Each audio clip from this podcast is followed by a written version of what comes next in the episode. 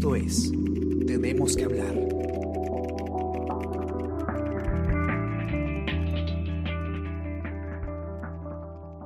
Muy buenos días, ¿cómo están? Esta mañana los acompaña Gladys Pereira y hoy tenemos que hablar sobre contagios. Ya ha pasado más de 160 días desde que el coronavirus tuvo su primer infectado en nuestro país y hemos alcanzado la cifra de más de medio millón de personas contagiadas.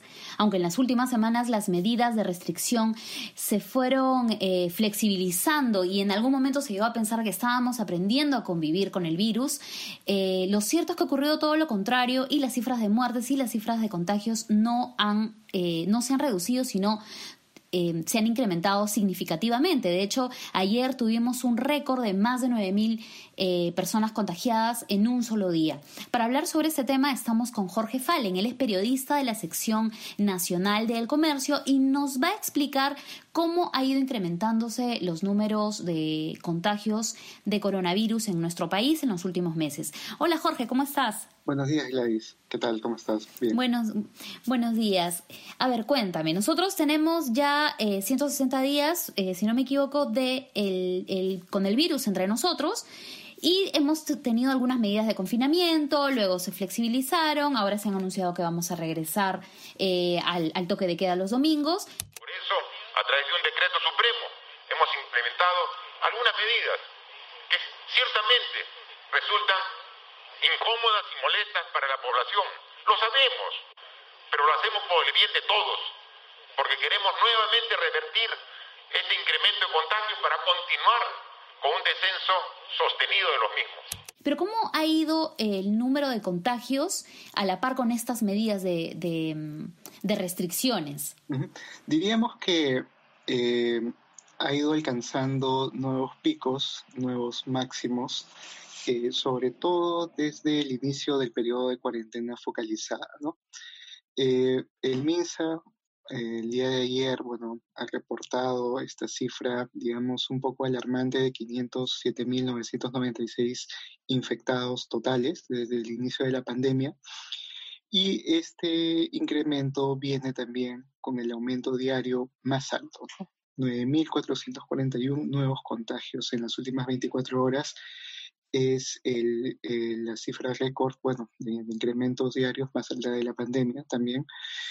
Y digamos que los nuevos máximos se están viendo eh, casi diariamente o dejando dos días desde agosto, ¿no? Digamos que eh, lo que va de agosto, en estos 13 primeros días de agosto, eh, los o sea, agosto tiene 8 de los 10 eh, contagios diarios más altos de toda la pandemia, ¿no? Claro. Recordemos también, para poner un poco en contexto, em, desde el 16 de marzo hasta el 30 de junio, eh, Lima y, otras regiones del país, de hecho todo el país, em, estaba en una cuarentena obligatoria de lunes a domingo. Pero a partir de, ya del mes de julio se empieza a flexibilizar, por lo menos en Lima, se levanta la cuarentena, se mantiene el toque de queda nocturno y en algunas regiones con un mayor número de contagios sí se mantuvo el confinamiento estricto. Pero entonces podemos decir que a partir de julio eh, que ya empieza la gente a salir a las calles, empiezan a reactivarse algunas actividades económicas.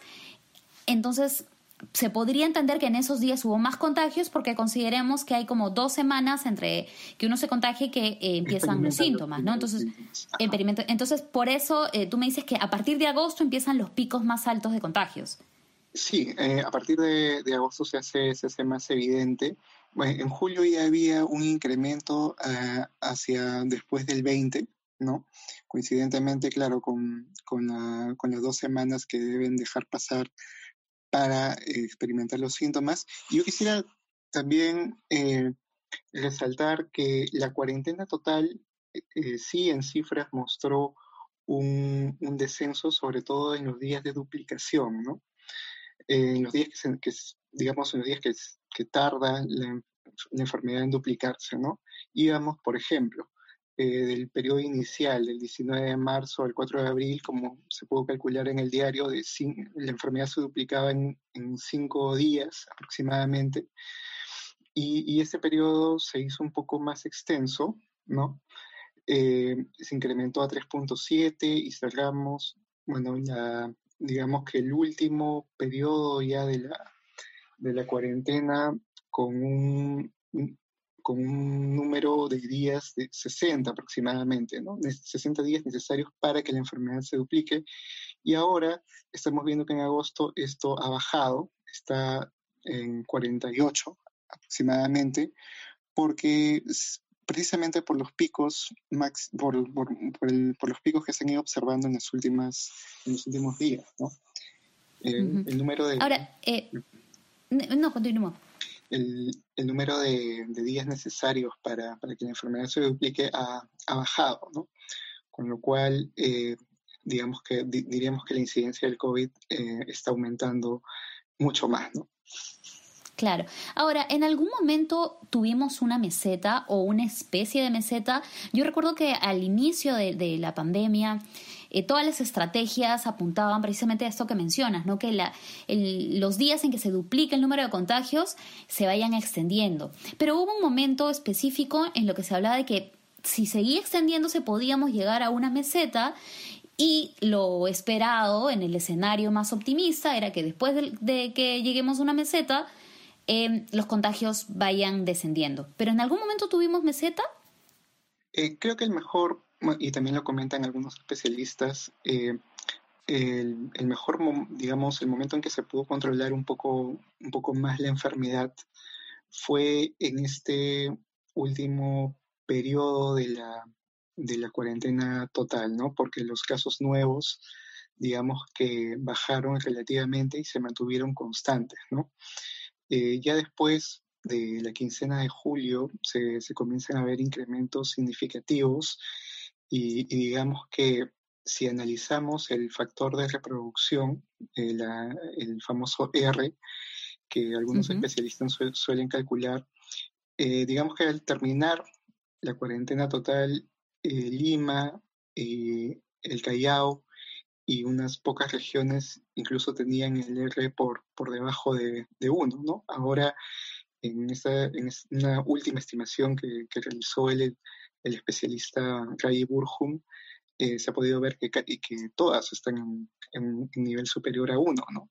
Quiere decir que la enfermedad se mantiene activa, la tasa de expansión está eh, actualmente en expansión y con más fuerza en las regiones del sur, como, como podemos ver, ¿no?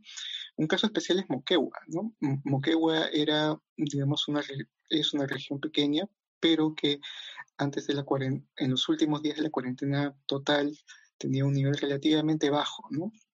En, relación, por ejemplo, a Loreto o a Lambayeque, que fueron los, focos iniciales de la pandemia. Sin embargo, ahora podemos ver que lidera la tasa de contagios. ¿no? Los casos por 100.000 habitantes en Moquegua son aproximadamente 2.670.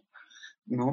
Eh, es, la primera, es, es, la primera región en este indicador y podemos decir que en otras regiones del sur también, como Ica, Arequipa, eh, la enfermedad sigue, sigue expandiéndose, ¿no? Y todavía no se claro, la famosa meseta.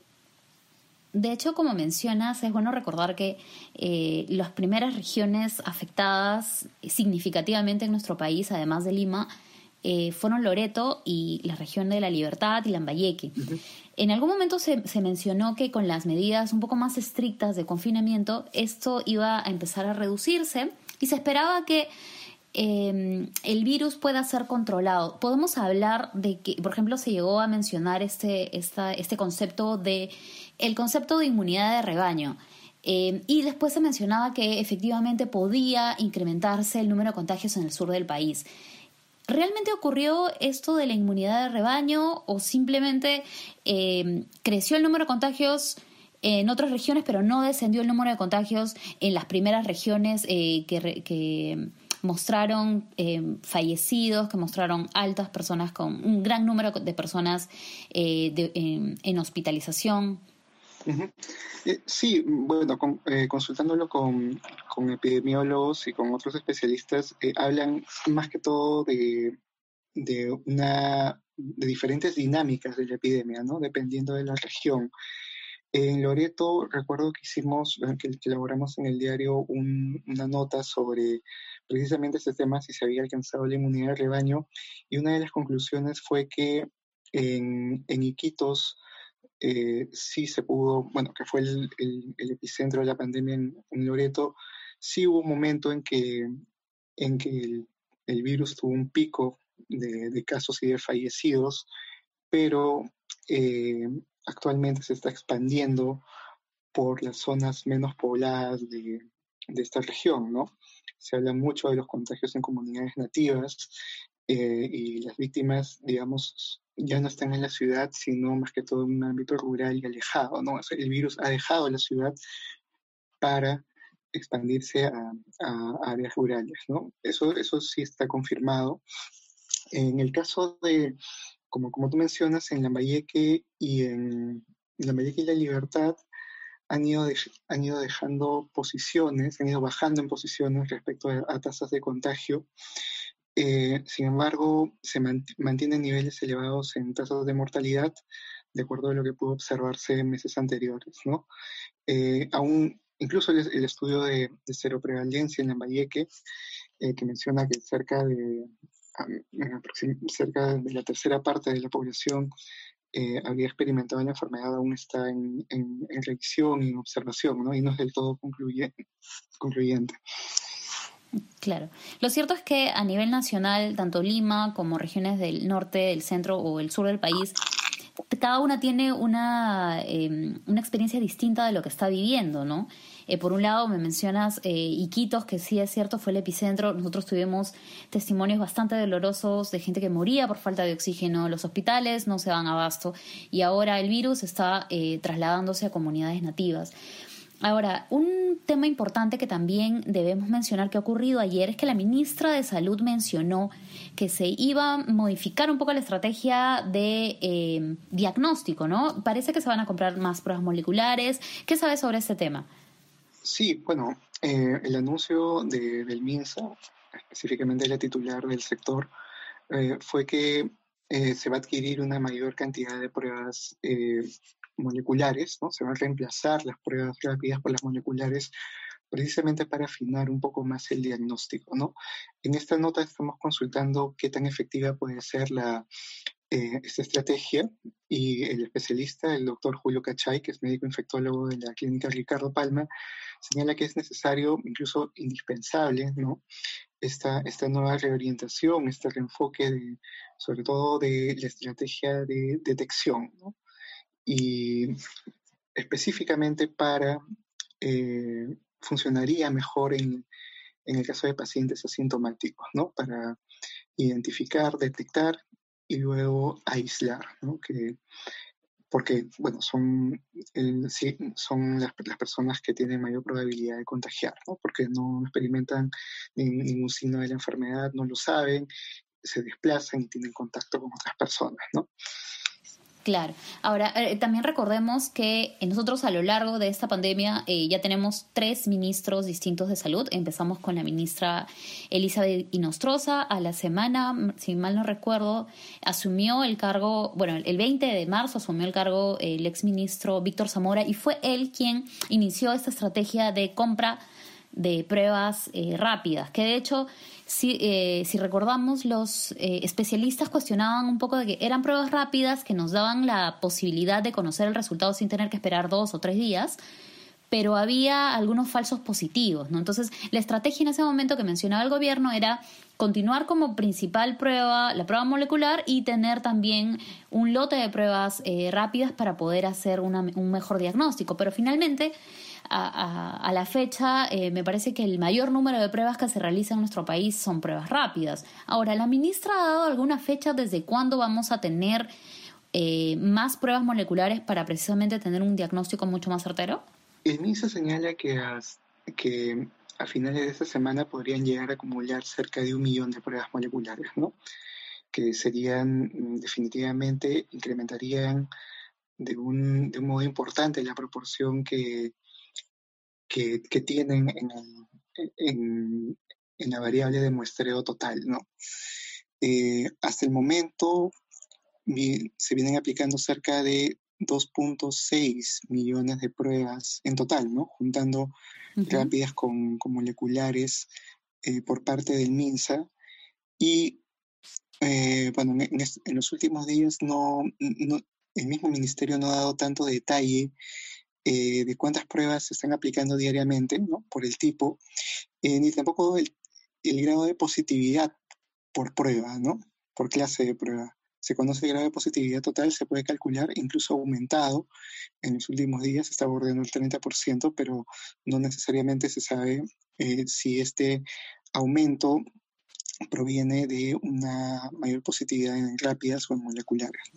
Claro, por eso resulta muy importante tener estas pruebas moleculares que eh, van a, eh, sobre todo, ir hacia las personas, como tú mencionas, asintomáticas, ¿no? Que son quienes eh, por ejemplo, si tú no tienes síntomas de, ninguna enfermedad, ya sea fiebre o, dolor de garganta u otro de, los síntomas, hay, muchas personas que están saliendo y al tener contacto con otras, con otras personas es donde se da el contagio.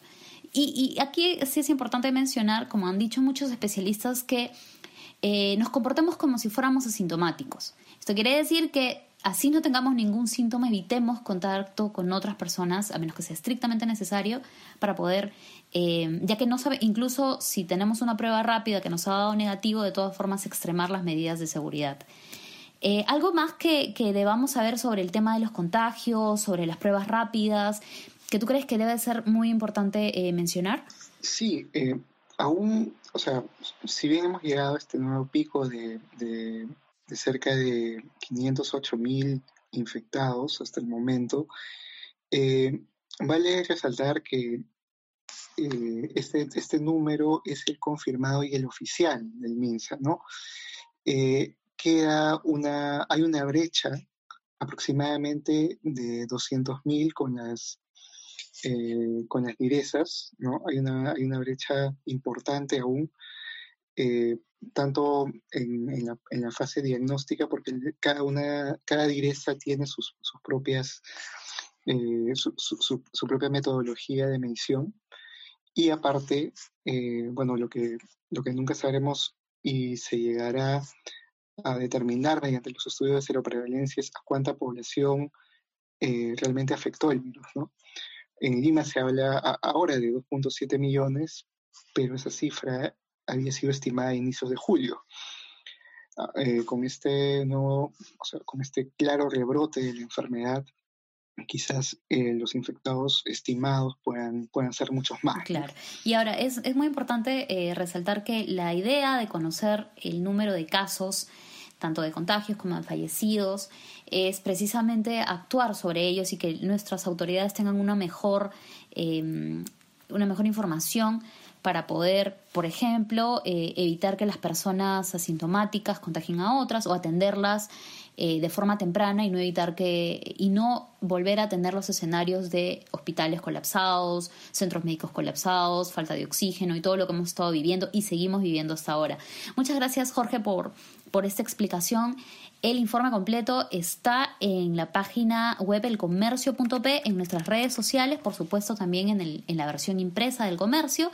No se olviden de escuchar el podcast Tenemos que hablar y los demás podcasts que tenemos en el diario en Apple Podcasts, en SoundCloud, estamos en Spreaker y también en Spotify. Gracias Jorge por acompañarnos y espero realmente que nos veamos pronto en unas circunstancias mucho más favorables. Igualmente. Chao, chao a todos. Esto fue Tenemos que hablar. Esto fue El Comercio Podcast.